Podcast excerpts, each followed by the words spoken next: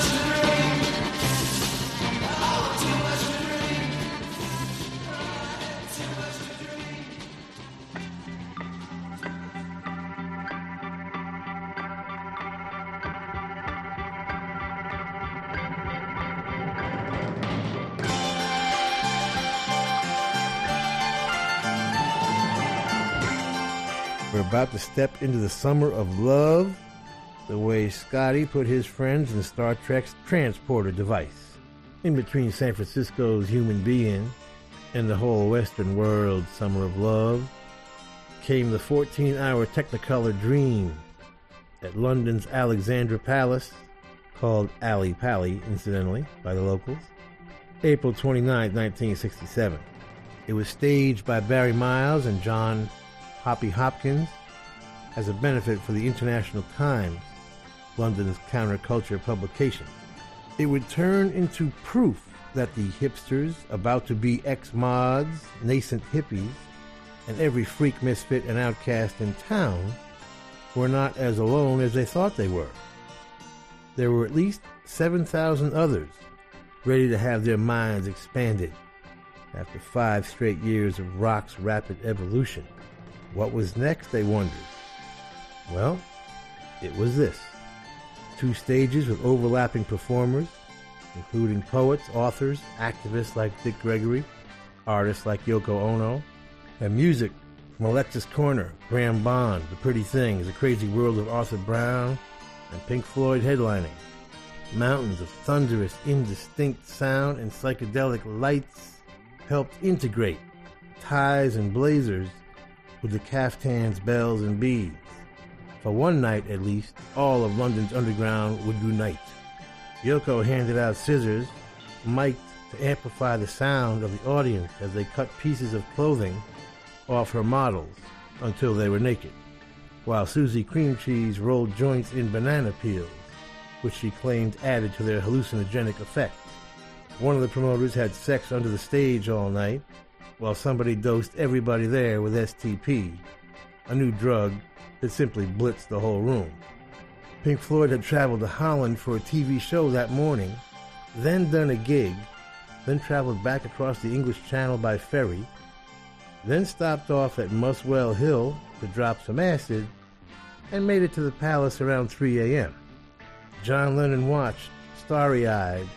His Sgt. Pepper masterpiece wouldn't be out for another month, as Syd Barrett and Pink Floyd channeled the cacophony of sound and light into the almost coherent sound of Astronomy Domine, and as Syd's LSD soaked brain cells began their last trip on their way to their inevitable burnout, his mirror covered Telecaster caught the first rays of dawn, leaving a path of fragments of light from the exhaust of the interstellar overdrive from which he'd never returned.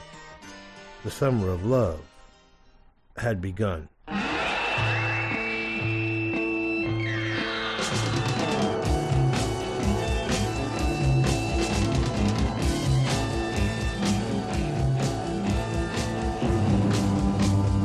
Emily tries but misunderstands. She's often inclined to borrow somebody's dreams till tomorrow.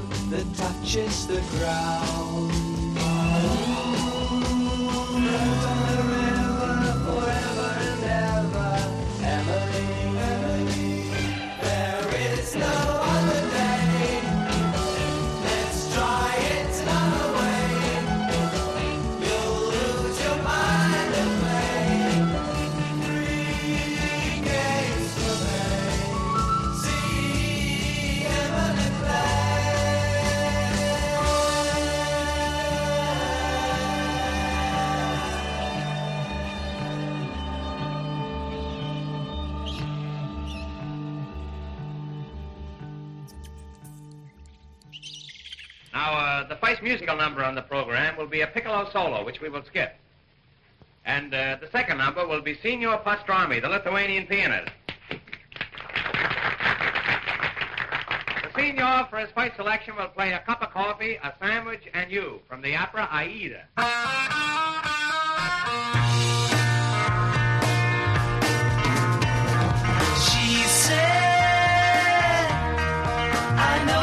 it's like to be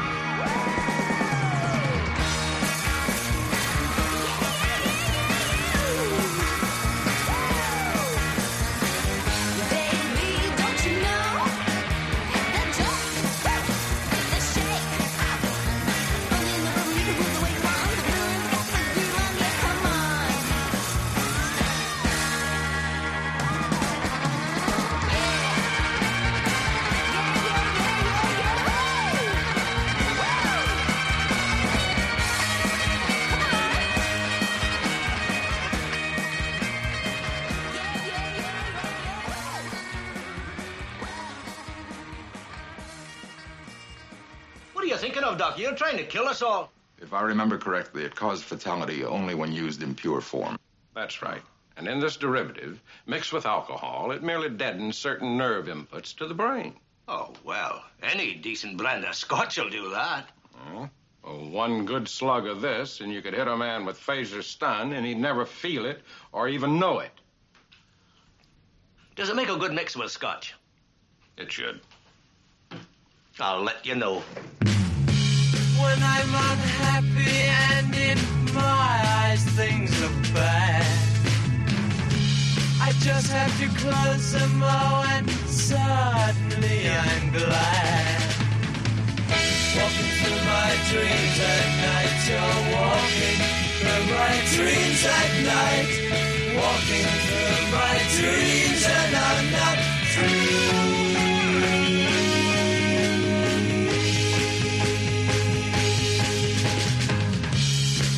Never worry cause I never get the time. You sweep our thoughts away oh, when you cross my mind. Walking through my dreams at night, you're walking through my dreams at night. Walking through my dreams and I'm not free.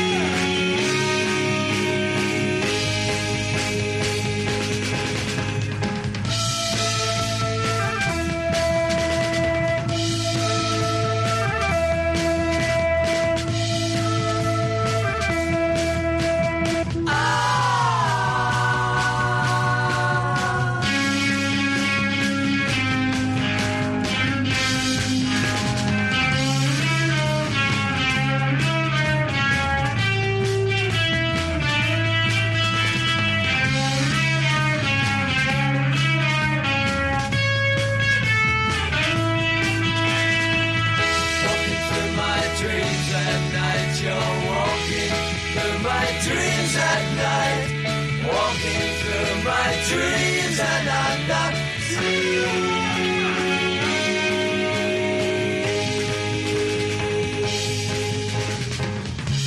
Will lift my sleepy head in case the vision goes. Here in purple velvet, now where time and motion slows.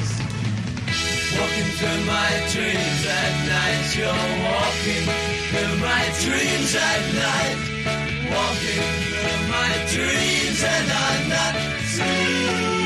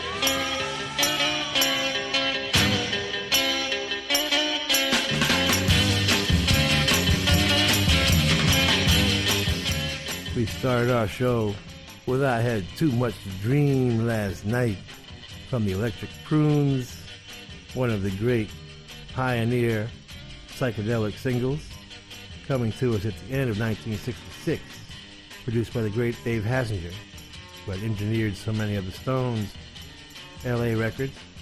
See Emily Play was Pink Floyd, written by a leader, Syd Barrett. She Said was the Beatles, written from a conversation John Lennon had with Peter Fonda, and was from their seventh album, Revolver. Punkette is Olivia Jean out of Detroit on Third Man Records. The EP is Palladium, produced by Eleanor Blake and Olivia Jean. Get it from thirdmanrecords.com. The Pretty Things was Walking Through My Dreams. Fantastic psychedelic stuff from them, 1968. Pretty Things, and of course Pink Floyd, all at the 14 hour Technicolor Dream.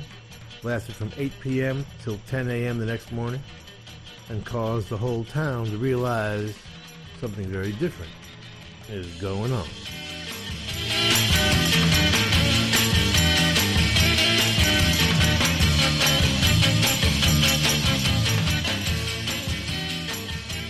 Recién estamos arrancando el Underground Garage aquí en Rock FM junto a Little Steven, el guitarrista de Springsteen, que es habitual, comparta con nosotros su pasión por la música, obvio, y también por el cine. Y en este sentido, ¿cuál crees tú que puede ser el director favorito del guitarrista de Springsteen? Tal vez Scorsese, aprovechando que Stevie tuvo un pequeño papel en la película The Irishman, quizás Orson Welles, director de cintas como Ciudadano Kane, que por cierto se estrenó un 1, un 1 de mayo como hoy, pero del 41, bueno, pues es posible que te sorprendas. Según nos contará Stevie, es Robert Rodríguez quien va de camino a convertirse en su director de cine favorito. Maestro, te cedo la palabra.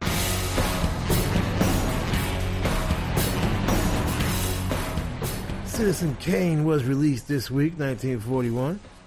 I mention this having just come from seeing Grindhouse this week. It's amazingly great. Two movies, one by Quentin Tarantino, one by Robert Rodriguez who's well on his way of becoming my favorite director like ever. They include four excellent phony trailers of films that don't exist. Now, I'm not going to go into it much because I might do a special on the whole thing, but I feel it's necessary to declare that Robert Rodriguez's flick, Planet Terror, is the coolest B movie ever made. And you know, if you spent any time at all in the underground garage, I am a B movie freak. I've got to believe even God Almighty, our Lord and Savior Roger Corman, would have to endorse these movies. The only mistake they made, really, was putting Tarantino's film Death Proof second. Because it's good also, but it cannot follow Planet Terror. Because nothing could follow Planet Terror. So I find myself in the interesting state of mind of comparing Planet Terror and Citizen Kane. Well, first of all, they are technical masterpieces, both. Kane had Gregg Toland's deep focus, keeping the scene, foreground, and background all in sharp focus. Rodriguez had zombies' faces bubbling with pus. Kane had the in camera match shot of Susan Alexander's room after her suicide attempt, with the medicine bottle in the foreground and Kane simultaneously breaking in in the background. Filmed separately and overlapped. Planet Terror has Rose McGowan mowing down the cannibals with her machine gun leg. And I could go on and on. The comparisons are endless. And oh yeah, one more thing. Citizen Kane has been considered the best movie ever made, and it bombed when it first came out.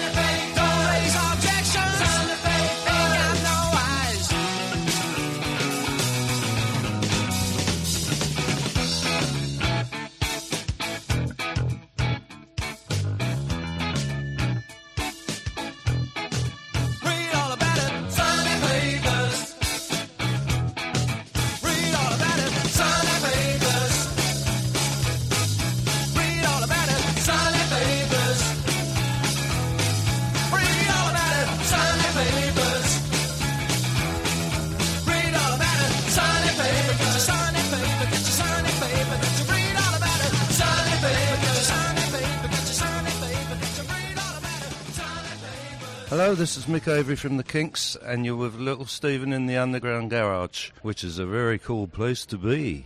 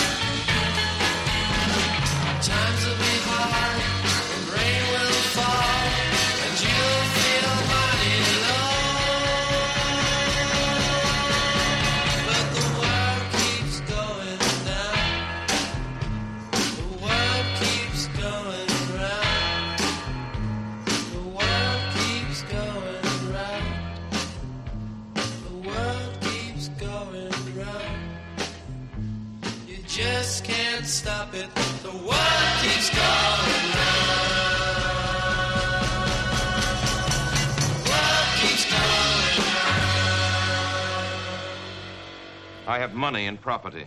If I don't look after the interests of the underprivileged, maybe somebody else will. Maybe somebody without any money or property. Yes, yes, and that yes. Would money be too and property. Bad. Well, I happened to see your financial statement today, Charles. Oh, did you? Now, tell me, honestly, my boy, don't you think it's rather unwise to continue this philanthropic enterprise? This inquirer that's costing you a million dollars a year? You're right, Mr. Thatcher. I did lose a million dollars last year. I expect to lose a million dollars this year. I expect to lose a million dollars next year. You know, Mr. Thatcher, at the rate of a million dollars a year, I'll have to close this place in 60 years.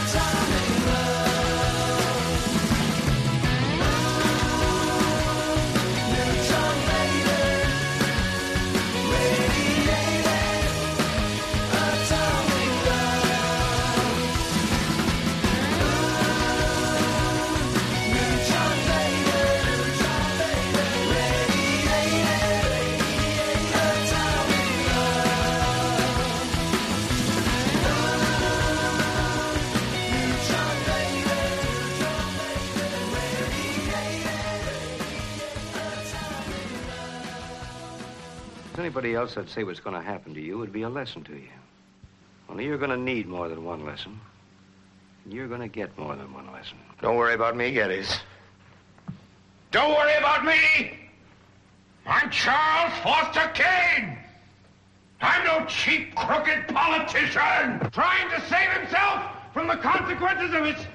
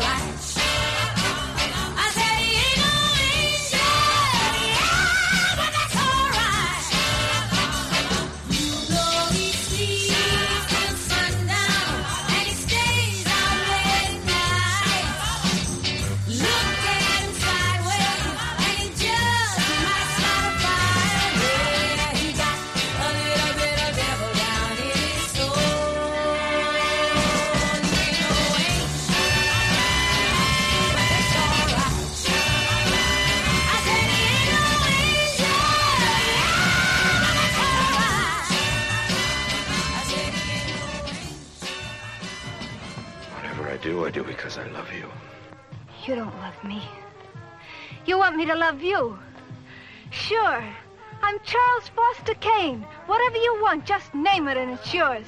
But you gotta love me. Don't tell me you're sorry. I'm not sorry.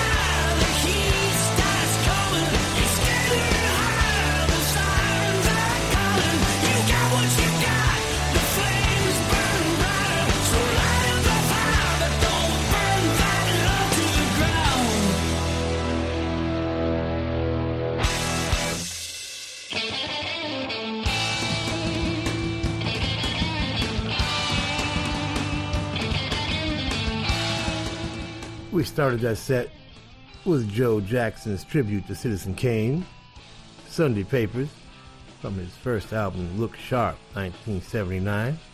Good stuff there from Joe. From the Kink Kontroversy, their third album, The World Keeps Going Round, written by Ray Davies and produced by Shel Talmy, 1965. Atomic Love from Prima Donna, just a single at the moment. The band wrote it. Kevin Preston did the lyrics. Bruce Witkin produced it. He Ain't No Angel is from a girl group you may not know, Leola and the Lovejoys. It's very cool stuff written by Ellie Greenwich and Jeff Barry, who worked for Leiber and Stoller and whose label the Lovejoys were on. That label being Redbird. Artie Butler arranged that, and Clint Ballard produced it. Light Up the Fire, Cheap Trick's latest. The album is In Another World. Get it from cheaptrick.com. Don't go nowhere, baby. The party continues.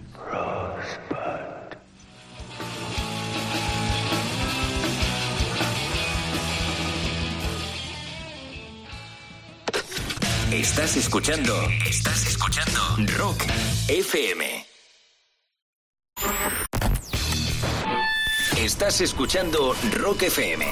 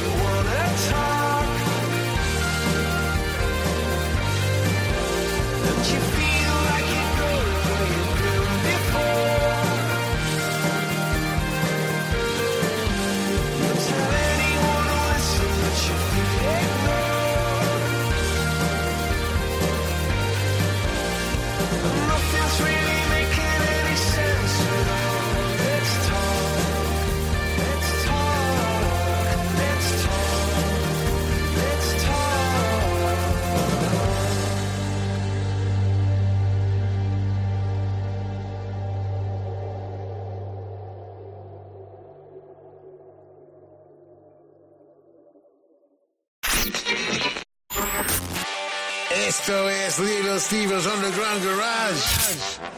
Volvemos en un segundo en Rock FM. Sigues en Rock FM escuchando el Underground Garage de Little Steven. Cada 5 de mayo se celebra la victoria de México en la batalla de Puebla, que supuso la primera gran victoria del ejército mexicano ante una gran potencia, en este caso Francia, aunque la alegría duraría poco, ya que los franceses volvieron un año después más o menos y conseguirían establecer el conocido como Segundo Imperio Mexicano. Y si no sabes a qué viene todo esto, estate atento a la clase de historia que nos tiene preparada el guitarrista de Springsteen.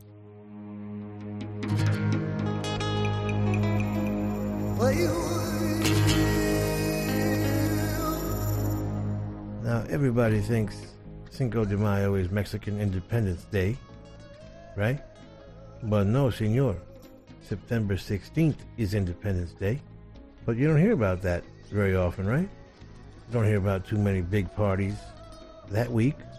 It's one of those crazy things. But the bigger party is definitely a celebration of owing the mob money and then toughing it out when the Shylock comes to collect. Let me explain. Mexico declared its freedom from Spain September 16, 1810. But Spain said, uh, I don't think so. And they fought for another 10 years. Finally, Mexico wins. But they've been borrowing money from England and France, and those debts are mounting up. And then, after a few more years, even Spain starts fronting them some bread. Finally, Mexico says, Sorry, all you Don Vitos, but we can't pay. And since there's no Bono around to get their third world debt forgiven, England, France, and Spain send warships to collect. Yes, that's like the five families coming to Jersey. The president, Benito Juarez, he's a good talker. He actually talks Spain and England into taking his marker. But Louis Napoleon, nephew of the little guy, says, No, no, no, my friend. And his 6,000 crack troops take on Commander Ignacio Zaragoza's 5,000 poorly equipped Indians at the city of Puebla. And unbelievably, the good guys win. It's like the Magnificent Seven, you know, beating Eli Wallach. And guess what day that happened on? That's right, May the 5th. Now, of course, a week later, they got the hell beaten out of them and lost the whole country. But they would eventually get it back, and for a week or so, it was an amazing party.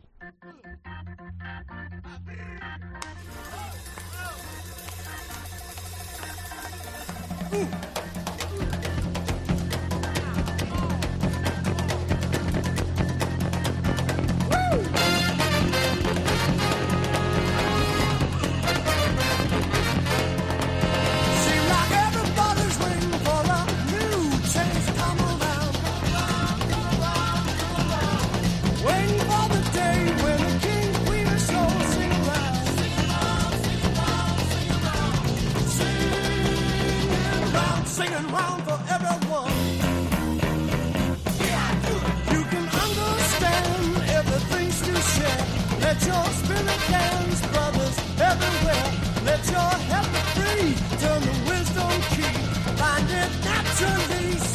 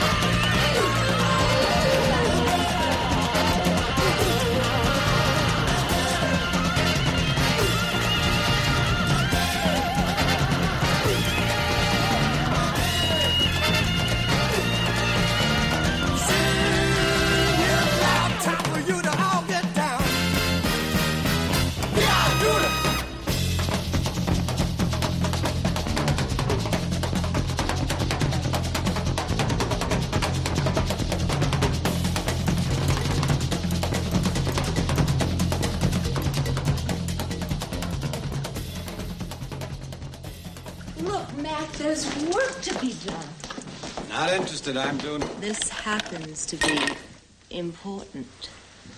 Well, so's Acapulco. I'm losing my tan. We could work well together. What's in Acapulco that you can't find here? Mexicans.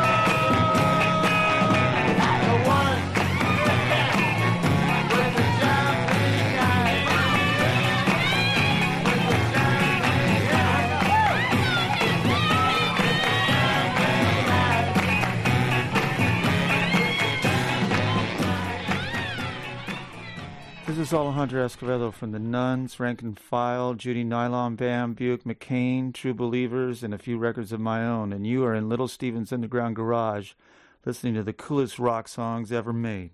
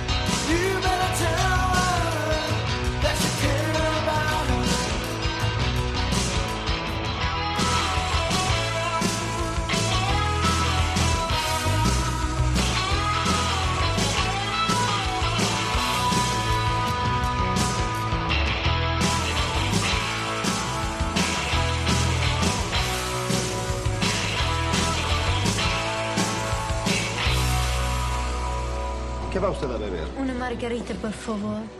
He's asking your name? No, Margarita is a drink made with tequila. Oh, good. Well, any drink named after you is good enough for me. Two margaritas. Please. Two margaritas. Please, Leon. I'd never do it again. I promise.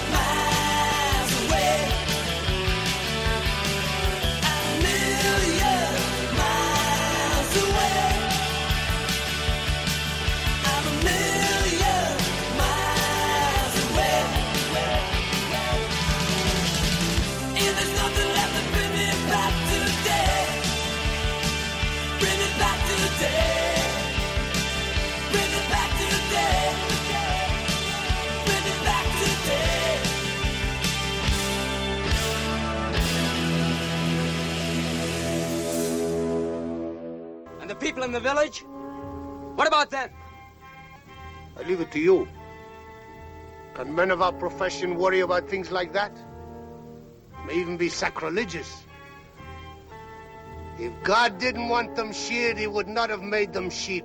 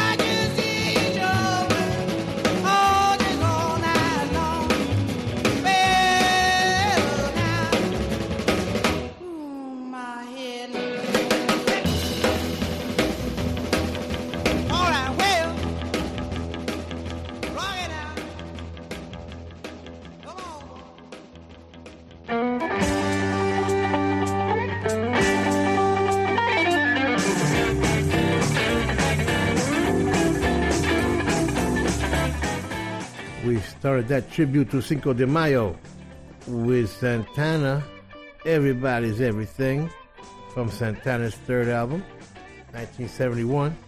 He sang that himself, I believe. The Premiers were up next. Classic frat rock from East LA, Farmer John, Alejandro Escovedo, and the True Believers, Teller, from their debut album, 1986, produced by Jim Dickinson. Manic Hispanic with some contemporary garage. Their cover of the Vibrators classic with their own spin, of course, like usual. Lupe, Lupe, Lupe. Their fifth album, Grupo Sexo. they are definitely legendary. Plimsouls with one of my favorites, A Million Miles Away, written by Joey Alkes, Chris Fradkin, and Peter Case. Hello, Peter. Produced by Jeff Eyrich. And one of the great pioneers of rock and roll, representing the entire Hispanic world, Ritchie Valens. And, ooh, my head. That's what you'll be saying on 6 de Mayo. we'll be back with our coolest song in the world this week.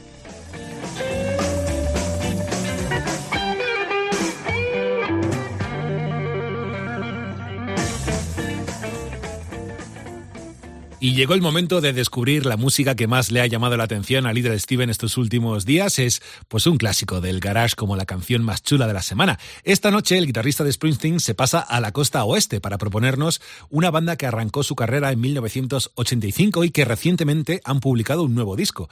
Ellos son Southern Culture on the Skids y nos presentan Run Baby Run como la canción más chula de la semana.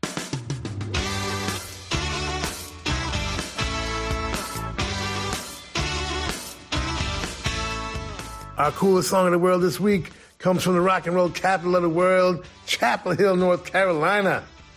Please welcome back to the Underground Garage stage, Southern Culture on the Skids.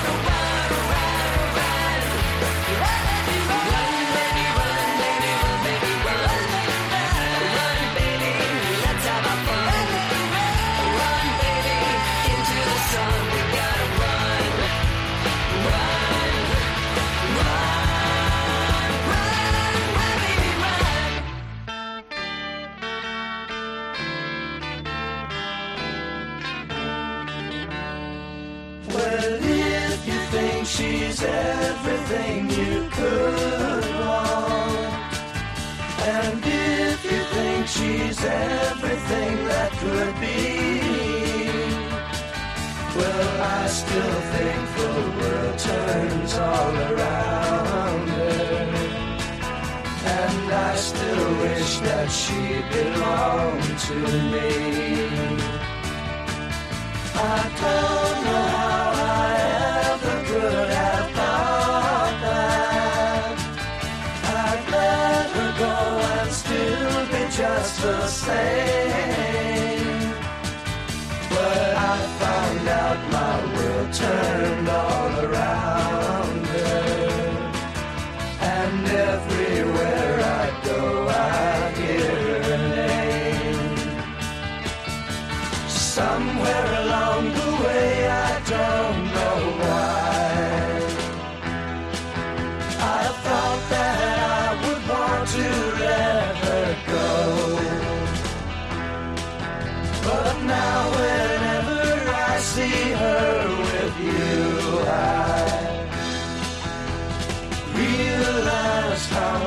I didn't know.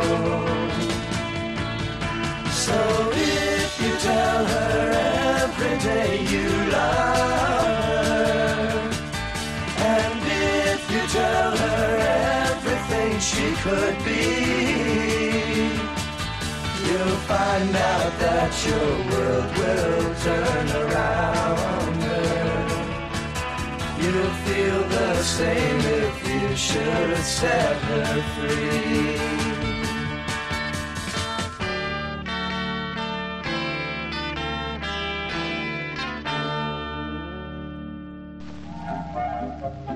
Enjoy your evening to the fullest. How about some snowy, crisp, and crunchy popcorn? That's a fine way to relax. Just sit and munch contentedly while you enjoy the show. Bring enough popcorn back for the whole family. Everyone likes popcorn.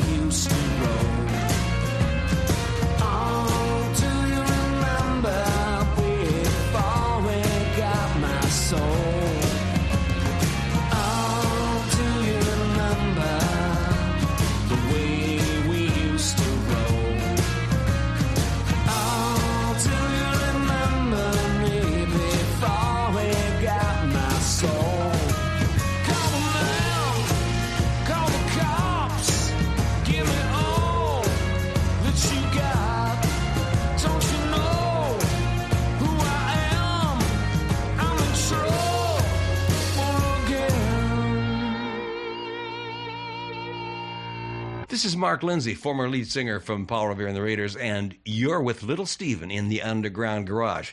It's a good, good, good, good thing.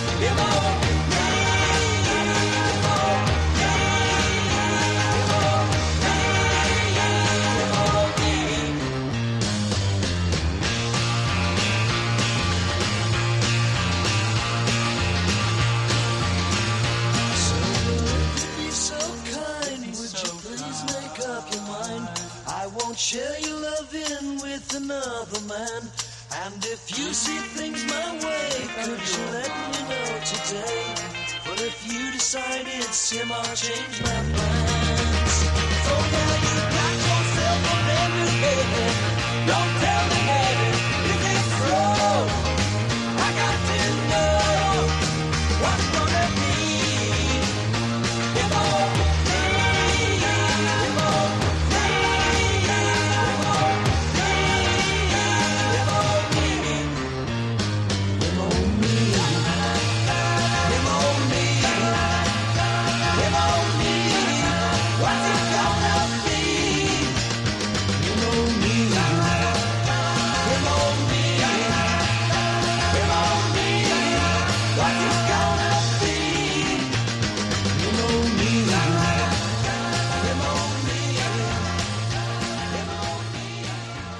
So early next morning, single handed, armed only with 40p, Prince Walter set out for the tobacconists.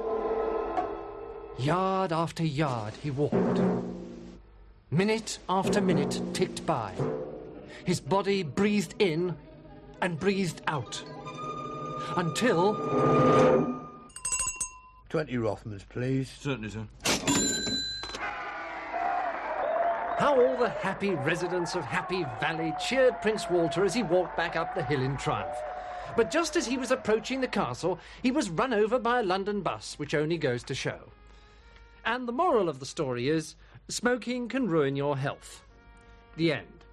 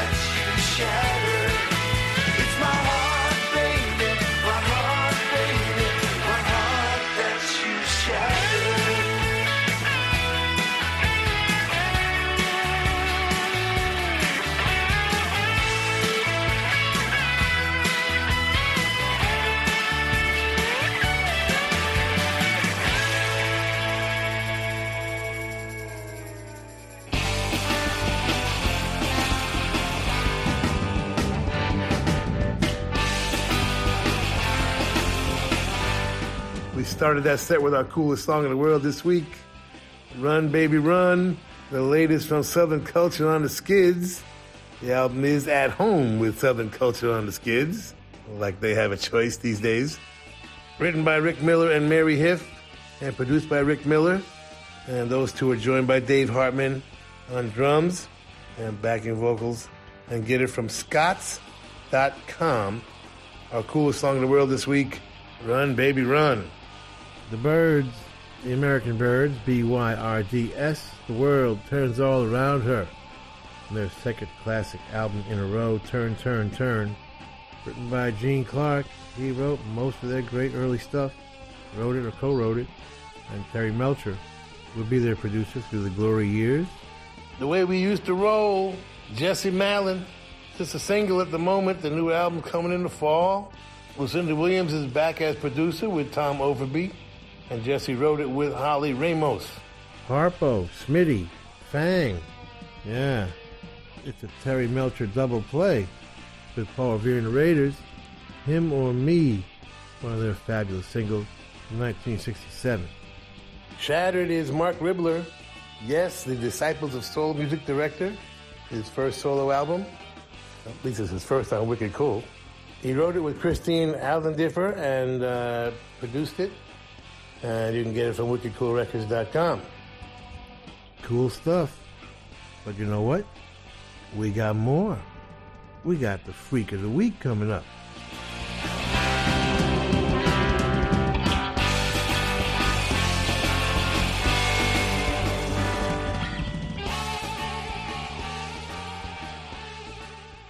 Estás escuchando Rock FM. Estás escuchando Rock FM.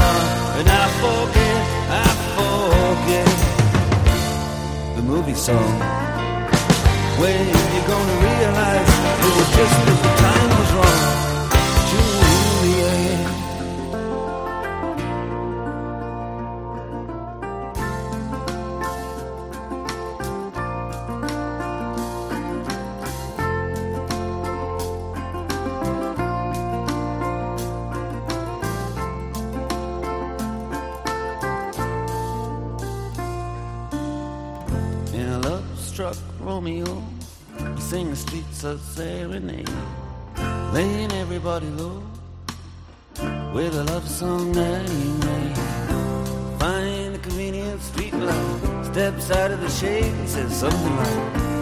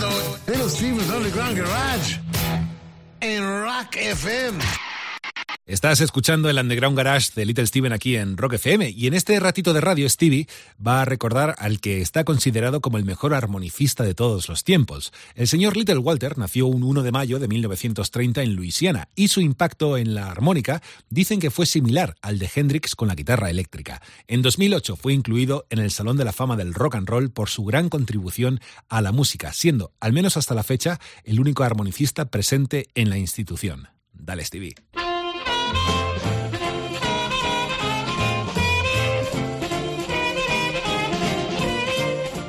Our freak of the week is Marion Walter Jacobs, but you can call him Little Walter. Born May 1st, 1930 in Marksville, Louisiana, he is acknowledged by everyone as the greatest harmonica player that ever lived. He was Creole, spoke French fluently, started playing harmonica as a kid, and by the age of 12, he quit school and was busking on the street with Sonny Boy Williamson the first and Big Bill Broonzy. Ended up in Helena, Arkansas, where Sonny Boy Williamson the second and Big Walter Shaky Horton would take him under their wing and continue his education on the harp. He started studying Louis Jordan's sax solos, and by the time he got to Chicago with Honey Boy Edwards, he became an integral part of the Maxwell Street scene. That's where he'd hook up with Muddy Waters and Jimmy Rogers, and on Muddy's long distance call, Walter would play the first recorded harmonica through an amp, and that would complete his legend. He would be the first to intentionally use distortion through that amp and with echo start to sound, basically do his best to imitate a saxophone, and no one's ever sounded even remotely close to the tone he got. May 12, 1952, Little Walter had his first session as a band leader. It was Muddy's band who had assembled to record, but Muddy and producer Leonard Chess gave him the first hour. In that hour, he recorded the national anthem of blues harmonica, Juke.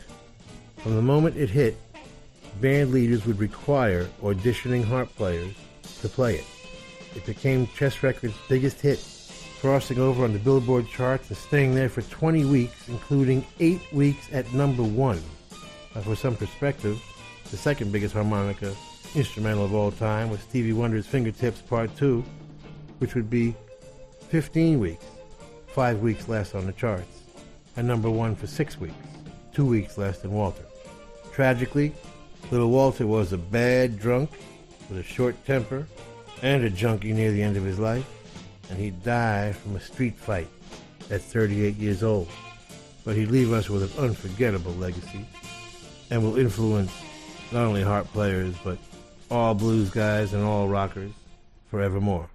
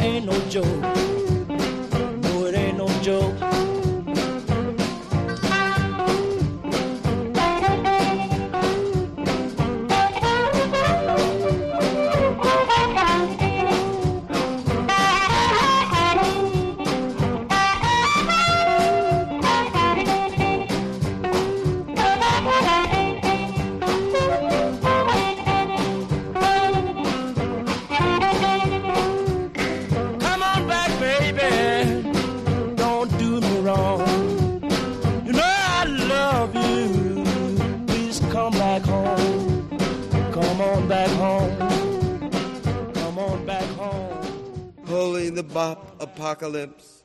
Holy the jazz bands, marijuana, hipsters, peace and junk and drums. Holy the solitudes of skyscrapers and pavements. Holy the cafeterias filled with the millions.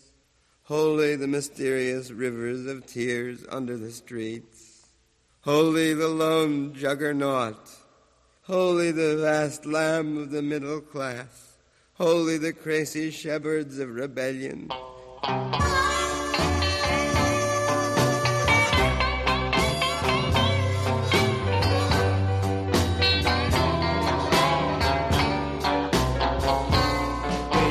here I stand before you.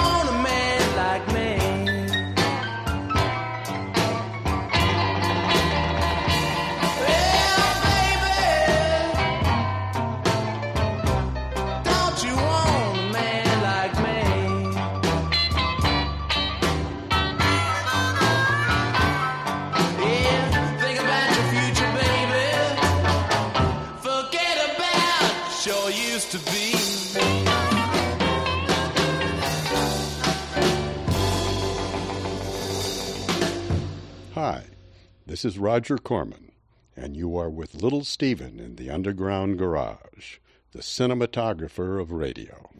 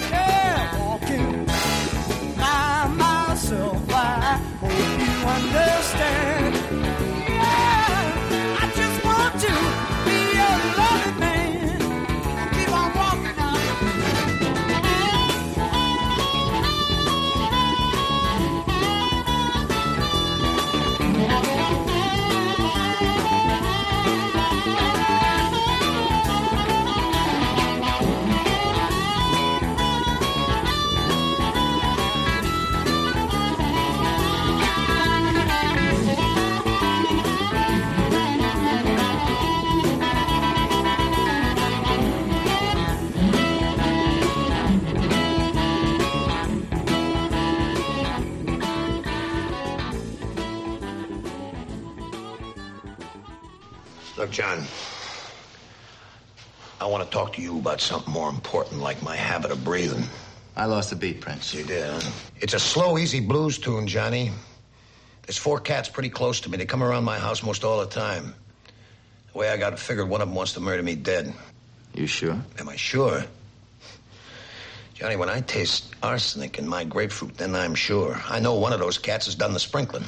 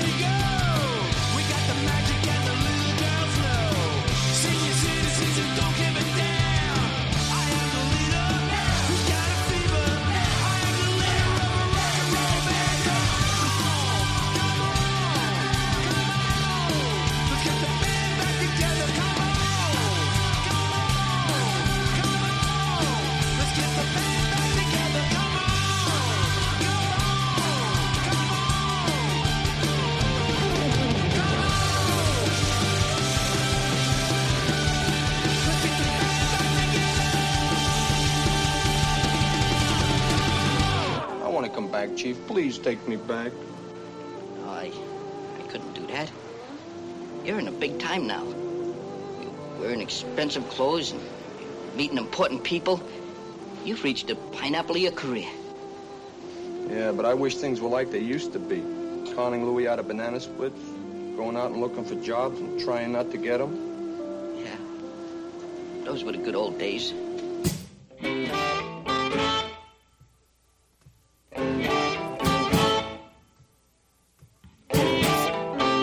The gypsy woman told my mother before I was born, I got a boy child coming. He's gonna be a son of a gun.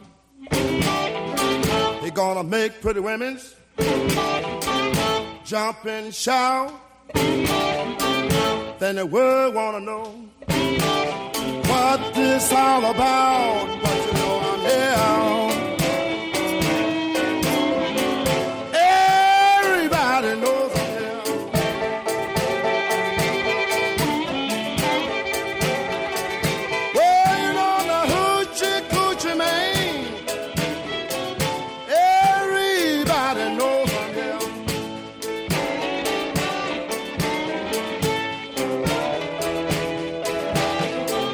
I got a black cat bone. I got a mojo too. I got the John the Conqueror. I'm gonna mess with you.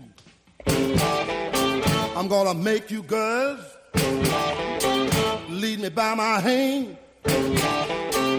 Then the world will know the hoochie coochie man. But you know I'm here.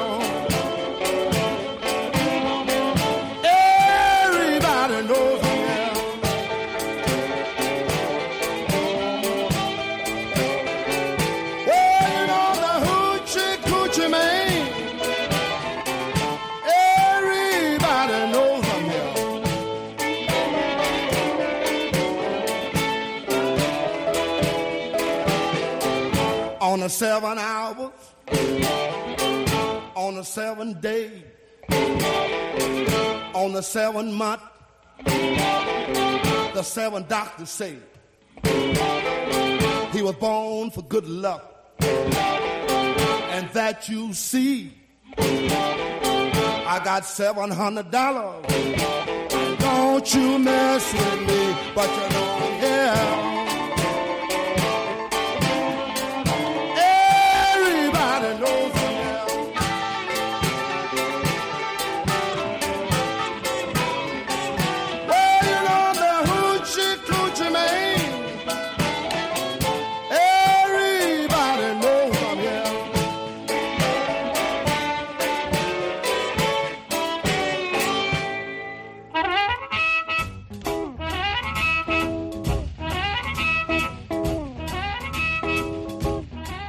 started that tribute to Little Walter with the man himself. Hate to See You Go, 1955. Walter, Robert Jr. Lockwood, Luther Tucker, Willie Dixon, and Freddie Below. The Rolling Stones with Confessin' the Blues, which they got from Little Walter.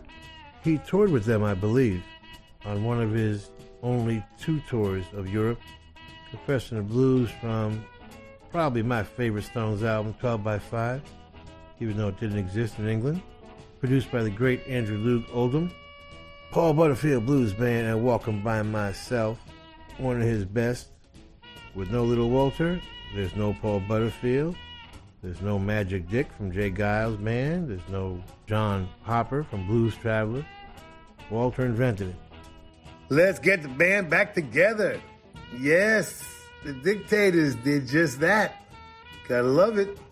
Get it from thedictators.com. Andy Shernoff and Jesse Bates wrote it, and, and Andy produced it. Get it from thedictators.com. And Little Walter with Muddy Waters. I'm Bill Hoochie Coochie Man by Willie Dixon. Muddy with his most classic lineup. Muddy, Little Walter, Jimmy Rogers, Otis Spann on piano, Willie Dixon on bass, Freddie Below on drums. That would be the archetypical rock and roll band lineup that we would all follow. Now I have to face stupid reality again. We want to thank the Hard Rock cafes, hotels, casinos, and the Seminole coolest Indian tribe ever for being our sponsor from day one. And I want to thank all of the Hard Rock employees around the world as we stop in and do our DJ thing when we're on the road. Nicest people in the world, in addition to the best food. And someday will be a rock and roll circuit. I'm never going to give up on that. We want to thank Premiere Networks, our new syndicator, Julie Talbot, Rick Bucchietti, Tanya Juhaz, and Corey Neal. Forgive the pronunciation. I'll get it right eventually. And if you're in need of any guitars or amps or tambourines, go see Andy Babiuk. I want to thank our, is Intrepid the word? Or is that an aircraft carrier? Dennis Mortensen, who puts the show together every week in spite of the odds. Go to undergroundgarage.com if you've missed any of our last 750 shows. and uh, Facebook and Twitter and at Stevie Van Zandt. You can talk to me personally. And thank you, Alan Freed. We'll see you all next week. And that's the name of that tune. Ciao, baby. Nice ride. Go back to Jersey, you moron!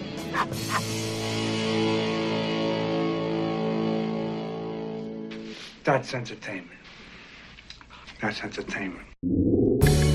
Y hasta aquí el Underground Garage de esta noche, en el que Little Steven ha compartido con nosotros varias cositas como la batalla de México en Puebla un 5 de mayo, su director de cine favorito, que a día de hoy es Robert Ro- eh, Rodríguez. Hoy hemos celebrado también a ese gran músico que es el armonicista, que fue el armonicista Little Walter. Yo soy Carlos Medina, espero que hayas disfrutado del show y si te apetece, pues ya sabes, el domingo que viene nos encontramos aquí en el Underground Garage de Rock FM. Un abrazo.